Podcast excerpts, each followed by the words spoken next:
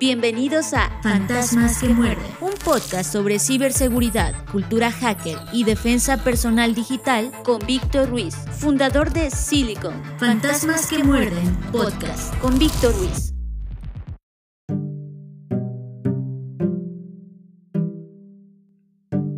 Bienvenidos a Fantasmas que Muerden, podcast de ciberseguridad, cultura hacker y defensa personal digital. A nombre de Víctor Ruiz y el equipo de Silicon, les damos la más cordial bienvenida a este espacio de comunicación, a través del cual nos mantenemos compartiendo ideas, tendencias e información con la finalidad de crear conciencia alrededor de la ciberseguridad. Como podrán escuchar, este episodio también estará conducido por la inteligencia artificial, con la curación de contenidos del equipo de Silicon, pues consideramos que estamos haciendo una buena sinergia entre lo humano y lo digital y así podremos seguir innovando. Nuevamente les agradecemos mucho sus mensajes y comentarios. Un punto importante, gracias a ti, Fantasmas que Muerden, ha estado en los primeros lugares de la lista de podcasts más escuchados de la sección de tecnología, en Apple Podcast y cada vez tenemos más seguidores en Spotify y Amazon. Es todo un gusto poder escucharlos, leerlos y así poder conocer las inquietudes, dudas, propuestas y comentarios de esta comunidad que busca continuamente más y mejor información para poder estar protegida. Así que demos inicio a esta edición. Estás escuchando Fantasmas que muerden con Víctor Ruiz. Descifra, conoce lo que hay y debe haber dentro de la mente de todo hacker. Descifra en Fantasmas que muerden con Víctor Ruiz.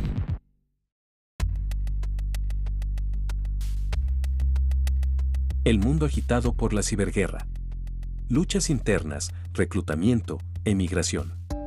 La guerra en Ucrania ha enfrentado a los ciberdelincuentes como ningún otro evento anterior. La guerra de Rusia contra Ucrania ha sacudido el ciberespacio en todos los niveles, desde las amenazas persistentes avanzadas, patrocinadas por los Estados-nación, hasta los carders que venden sus servicios ilegales en los foros de la Dark Web. A un poco más de un año de la invasión rusa en Ucrania, la actividad del delito cibernético ha cambiado y las estructuras de poder se han reorganizado, sobre todo porque las personas se han estado moviendo físicamente. Aquí la pregunta es, si, una vez que finalice la guerra de Rusia contra Ucrania, todo volverá a ser como antes o, por el contrario, tendremos nuevos enfrentamientos, nuevos enemigos, nuevos campos de batalla. Internet rompe barreras. Incluso miles de kilómetros no pueden evitar que un ciberatacante en Rusia o Ucrania vulnere la base de datos de una corporación en Francia o Canadá. Y, sin embargo, el movimiento físico a raíz de la guerra ha tenido un impacto duradero en la forma en que operan los ciberdelincuentes. Por un lado, por supuesto, los ucranianos han emigrado de su país en masa, pero también hay reportes de grupos de ciberdelincuentes que han huido de Ucrania, Rusia o Bielorrusia para evitar enfrentamientos. Además, Rusia ha estado experimentando una fuga de cerebros, con profesionales de tecnología de la información y ciberseguridad que abandonan el país para ir a trabajar a las naciones vecinas como Georgia, Kazajstán, Finlandia o Estonia. Y a lo anterior se suma la salida de jóvenes hackers rusos, que tienen la edad para ser reclutados por el ejército y buscan evitar ser enviados a pelear a las zonas de guerra. Como resultado, Rusia comienza a agotar sus reservas de hackers, lo cual se ha podido comprobar mediante el monitoreo del volumen general de actividades, particularmente en los foros, mercados y canales de redes sociales cibernéticos rusos, que ha disminuido de forma drástica inmediatamente antes y después de que comenzara la guerra durante las oleadas de movilización y coincidiendo con grupos de ciudadanos rusos que abandonaron el país. Un punto a destacar es que los ciberdelincuentes provienen de todos los rincones del mundo, sin embargo, muchos de los grandes ciberataques de la historia han sido cortesía de delincuentes en Rusia y Ucrania. Las amenazas persistentes avanzadas rusas se han vuelto notorias por sus ataques contra Ucrania, pero esto representa un cambio, porque los ciberdelincuentes rusos históricamente habían estado trabajando, mano a mano, con sus colegas ucranianos. Y esta dinámica se vio afectada el 24 de febrero de 2022, cuando Rusia invadió Ucrania y los ciudadanos de ambos países se sintieron comprometidos con sus respectivas naciones. Y es así que, grupos cibercriminales como Conti, se fragmentaron en bandos que apoyaban a sus respectivos gobiernos. Y todo el desarraigo y las luchas han causado fracturas en la estructura misma del ecosistema del ciberdelito clandestino. Los mercados rusos de la Dark Web han recibido un gran golpe, fracturándose y volviéndose más difusos. Además, en el transcurso del siguiente año, lo antes señalado, podría mover el centro del ecosistema del ciberdelito hacia foros, tiendas y mercados de habla inglesa que se encuentran en la Dark Web. ¿Qué opinas de este movimiento del ecosistema del ciberdelito? ¿Crees que pueda crecer o que, al contrario, podría fragmentarse más? Esperamos tus comentarios en nuestras redes sociales. Escuchas Fantasmas que muerden con Víctor Ruiz. Escáner. Contexto actual y tendencias en ciberseguridad. Escáner. En Fantasmas que muerden con Víctor Ruiz.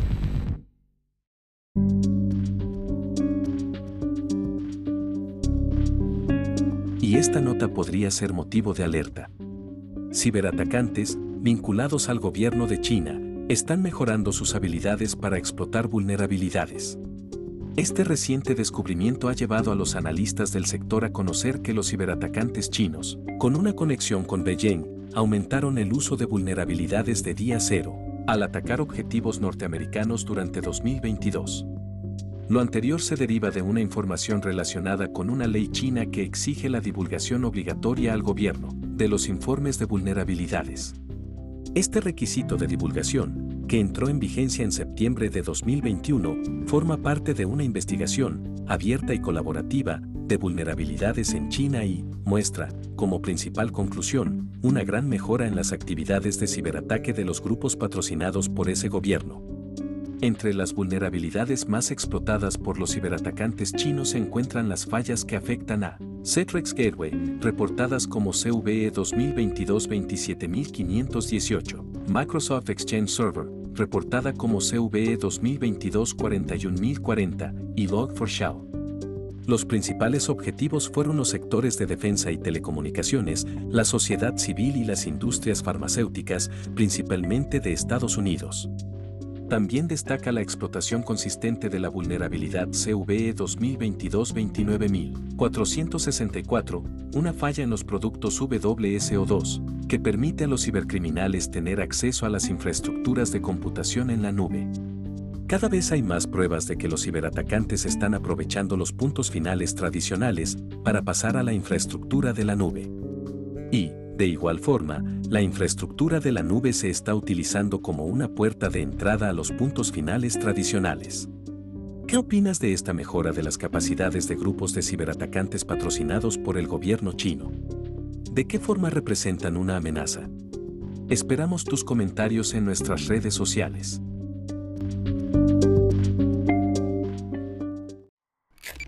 Esto es Fantasmas que muerden con Víctor Ruiz.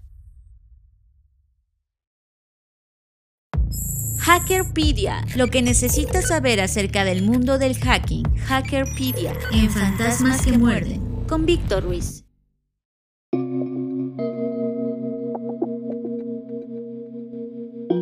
El mercado de herramientas posteriores a la explotación es testigo de la llegada de un nuevo jugador con la aparición de Sfiltrator 22, una nueva alternativa a Cobalt Strike.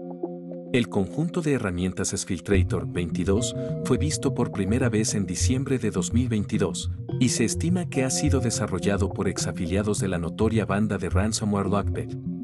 Sfiltrator 22 posee capacidades avanzadas posteriores a la explotación que incluyen shell inverso elevado, descarga y carga remota de archivos, captura de pantalla y monitoreo de sesiones en vivo de dispositivos infectados, así como capacidades de elevación de privilegios, descarga de credenciales y capacidades de persistencia. Aquellos que adquieren Sfiltrator 22 obtienen acceso a un panel de administración a través de una suscripción mensual de mil dólares. Se estima que el equipo que está detrás del desarrollo de Sfiltrator 22 Está operando desde países asiáticos y participando en una construcción ambiciosa de su propio programa de afiliados, junto con una campaña de marketing agresiva. Mientras tanto, muestras recientes de campañas de Lockbit muestran que utilizan la misma infraestructura de comando y control que presenta Sfiltrator 22. Un punto a destacar es que los creadores de Sfiltrator 22 afirman que su marco es totalmente indetectable por todos los proveedores de antivirus y de soluciones de detección y respuesta de punto final. Y si bien eso no es del todo cierto, a partir del 13 de febrero de 2023, el malware todavía tenía 5 de 70 detecciones posibles en los sandboxes en línea, incluso después de realizar múltiples escaneos dinámicos, lo cual indica que los desarrolladores son expertos en técnicas de evasión de defensa y antianálisis. En este sentido, Sfiltrator 22 representa un ligero cambio en la actividad posterior a la explotación. Si bien Cobalt Strike sigue siendo la herramienta dominante elegida por los cibercriminales, las herramientas de seguridad capaces de detectar la actividad derivada de este marco están aumentando y el mercado criminal se está acelerando para proporcionar una alternativa más sigilosa. El ejemplo más notable de este movimiento es que el año pasado se incrementó la adopción por parte de los delincuentes de la herramienta Brut Ratel C4 para la actividad maliciosa posterior a la explotación. Ahora, con mejoras y soporte continuos, Sfiltrator 22 se convierte en una alternativa de referencia para cualquier cibercriminal que planee comprar herramientas para la fase posterior a la explotación, pero que no quiera usar las herramientas tradicionales debido a las altas tasas de detección de los sistemas de seguridad. Curiosamente, Sfiltrator 22 es en realidad el segundo marco de post-explotación altamente evasivo y de alto perfil descubierto este año, pues a principios de febrero, se publicó el análisis de una campaña dirigida a una organización gubernamental que usaba un marco llamado Havoc. El marco Havoc de código abierto es un marco avanzado de comando y control posterior a la explotación, capaz de eludir la versión más actual de Windows 11 Defender debido a la implementación de técnicas avanzadas de evasión. ¿Qué piensas de estas herramientas avanzadas utilizadas por los cibercriminales? ¿Crees que puedan seguir desarrollando marcos y herramientas que puedan evadir cualquier sistema de seguridad? Estaremos atentos a tus comentarios en nuestras redes sociales.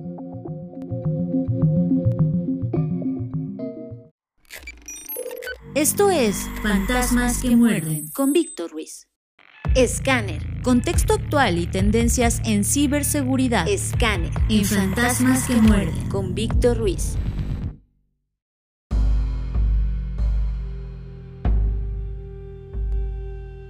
Se ha observado a un grupo de ciberespionaje sudamericano haciéndose pasar por una agencia tributaria del gobierno colombiano en ataques recientes contra industrias clave en ese país.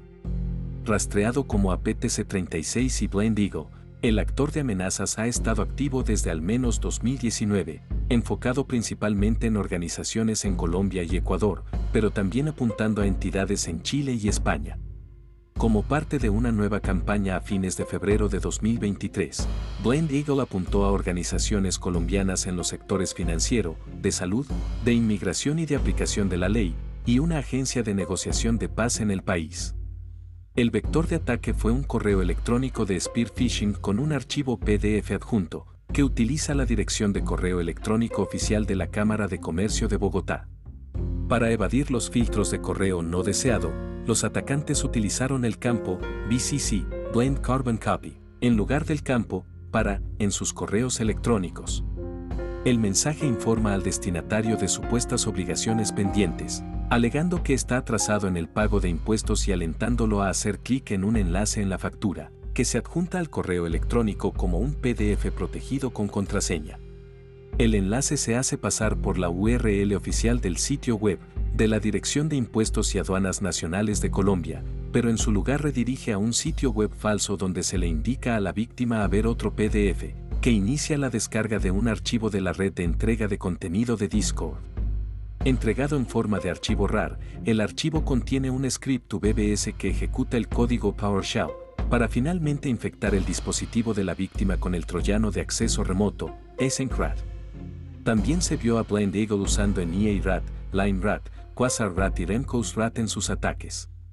El grupo de ciberespionaje sudamericano utiliza servicios de DNS dinámico para conectar sus RAT a la infraestructura de comando y control. Los ataques vistos anteriormente emplearon tácticas, técnicas y procedimientos similares, con Blind Eagle haciéndose pasar por otras ramas del gobierno colombiano y usando archivos SIP RAR protegidos, con contraseña, para infectar a la víctima prevista con Quasar RAT.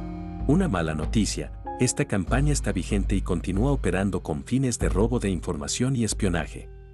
El modus operandi utilizado en su mayoría se ha mantenido igual que los esfuerzos anteriores del grupo, es muy simple, lo que puede significar que este grupo se siente cómodo con su forma de lanzar campañas a través de correos electrónicos de phishing, y confía en usarlos porque continúan funcionando. ¿Qué opinas de este tipo de ataque contra organizaciones sudamericanas? ¿Cuál sería tu recomendación para detenerlo sabiendo que uno de sus principales vectores de ataque es el phishing? Quedamos atentos a tus mensajes en nuestras redes sociales. Estás escuchando Fantasmas que muerden con Víctor Ruiz.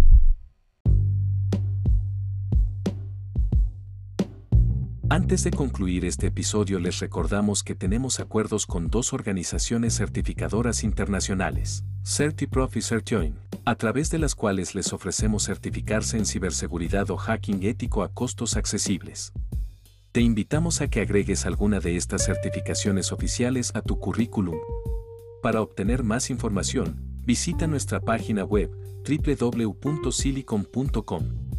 No dejes pasar esta oportunidad. También te invitamos a que te unas a nuestra comunidad en Discord, un grupo que está creciendo rápidamente y en donde tenemos disponible información como alertas de amenazas, herramientas, noticias relevantes, ofertas laborales, cursos y entrenamientos, dudas y consultas, data leaks y data breaches, y un glosario que se va actualizando continuamente.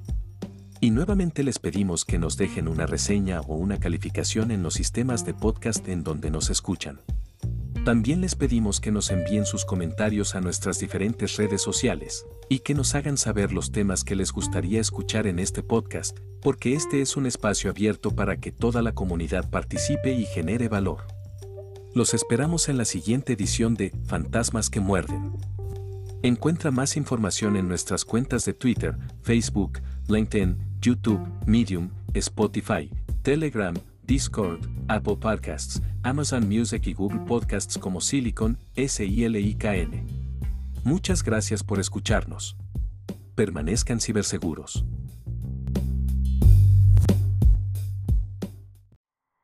Esto fue Fantasmas que muerden. un podcast presentado por la startup de ciberseguridad Silicon Fantasmas que muerden. con Víctor Ruiz.